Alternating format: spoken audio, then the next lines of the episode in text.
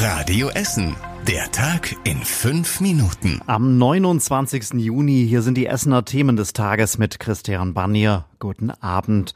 Streiks gibt es ja gefühlt so gerade in ziemlich jedem Bereich. Seit heute Morgen streiken die Mitarbeiter beim TÜV Nord. Und das ist für viele wirklich sehr ärgerlich gewesen. Die Termine für die Hauptuntersuchungen an den TÜV-Stationen in Altenessen, Frillendorf, Krei und im Westviertel, die sind zum großen Teil ausgefallen. Auch TÜV-Termine in Werkstätten waren heute von dem Streik betroffen. Außerdem sind auch jede Menge Fahrprüfungen ausgefallen. Und es geht auch noch weiter. Der Streik beim TÜV soll bis Dienstag dauern. Die Verantwortlichen beim TÜV, die sind ziemlich sauer. Der Streik sei unverständlich und nicht akzeptabel, sagen sie. Es tut sich gerade kräftig was bei den Essener Krankenhäusern. Das Philippo-Stift in Borbeck kann weiter umgebaut und auch erweitert werden. Der Klinikbetreiber hat jetzt Fördergelder dafür bekommen, insgesamt 94 Millionen Euro vom Bund und vom Land. Die Notaufnahme soll damit ausgebaut werden und die Psychiatrie zieht um aus Borbeck ins ehemalige Marienhospital in Altenessen. Auch dort muss dafür noch viel umgebaut werden. Einen Zeitplan für das alles gibt es noch nicht. Und wir bleiben thematisch nochmal bei den Krankenhäusern. Vor einem Jahr wurde die Geburtsstation im Krupp-Krankenhaus in Rüttenscheid geschlossen.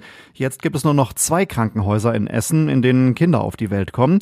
Das Elisabeth-Krankenhaus in Huttrop und die Uniklinik in Holsterhausen. Es gibt aber anscheinend etliche Frauen, die ihr Kind in diesen beiden Krankenhäusern nicht zur Welt bringen möchten. Inzwischen wird jedes vierte Essener Kind außerhalb von Essen geboren. Die Chefärztin der Frauenklinik am Elisabeth Krankenhaus in Huttrop, Daniela Reitz, versichert, dass bei ihr alle gut betreut werden. Grundsätzlich ist es so, dass wir es garantieren können, eigentlich unter der Geburt, in der Endphase, dass die Hebamme sich wirklich auch auf die Schwangere ähm, konzentrieren kann und für sie da sein kann, nicht rauslaufen muss und nicht noch irgendwie zwei, drei andere Frauen betreuen muss. Das Personal am Elisabeth Krankenhaus wurde auch schon aufgestockt. Vielen Schwangeren ist es dort aber zu voll. In anderen Krankenhäusern in umliegenden Städten haben die Hebammen mehr Zeit und es ist entspannter, sagen sie. Ob das jetzt tatsächlich stimmt, lässt sich nicht überprüfen. Die Essener Polizei bekommt gerade sehr viel Zuspruch aus ganz Deutschland. Am Montag ist ein Polizist bei einer Verkehrskontrolle in Borbeck lebensgefährlich verletzt worden und viele Menschen bewegt das. Die Polizei bedankt sich jetzt für die Anteilnahme. Radio Essen Stadtreporterin Antonia Weiß mit den Infos. Man sei tief beeindruckt von der großen Solidarität in der Essener Bevölkerung. Die Tat am Montag hat tiefe Spuren bei der Polizei in Essen hinterlassen, sagt Polizeidirektor Detlef Köbbel. Man sei in Gedanken bei dem verletzten Kollegen. Seit dem Vorfall hat es tausende Bekundungen von Solidarität, Anteilnahme, Mitgefühl und besten Wünschen gegeben, per Telefon, E-Mails und Social Media. Ich möchte mich aus tiefstem Herzen für diese Unterstützung bedanken. Jede einzelne Nachricht gibt uns allen Kraft für die kommenden Aufgaben und macht uns deutlich, dass die Bevölkerung hinter ihrer Polizei in Essen steht, sagte er. Der katholischen Kirche in Essen laufen die Mitglieder davon. Das Bistum Essen hat erstmals weniger als 700.000 Mitglieder. 170.000 von ihnen leben auf dem Gebiet der Stadt Essen. Für den Rückgang gibt es verschiedene Gründe. Es sind mehr Katholiken weggezogen als zugezogen. Es sind mehr alte Menschen gestorben, als Kinder getauft wurden. Und es gab im letzten Jahr allerdings auch mehr als 14.000 Austritte aus der katholischen Kirche im Gebiet des Bistums Essen. Das sei eine ungewöhnlich hohe Zahl, sagt das Bistum. Die katholische Kirche in Deutschland sei in freiem Fall.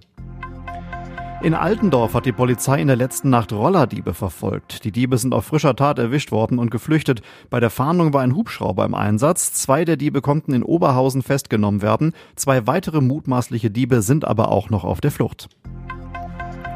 Rot-Weiß Essen ist heute in die Vorbereitung für die neue Drittligasaison gestartet. Am Nachmittag war das erste Training.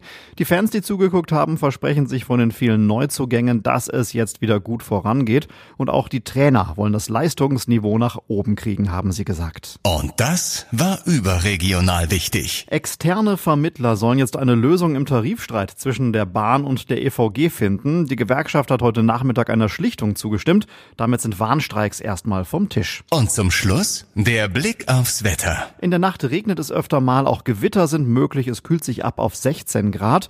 Morgen werden die Schauer und Gewitter seltener, die Sonne kommt auch mal durch und es wird bis zu 23 Grad warm. Und soweit die Essener Meldungen von heute. Danke fürs Einschalten und einen schönen Abend.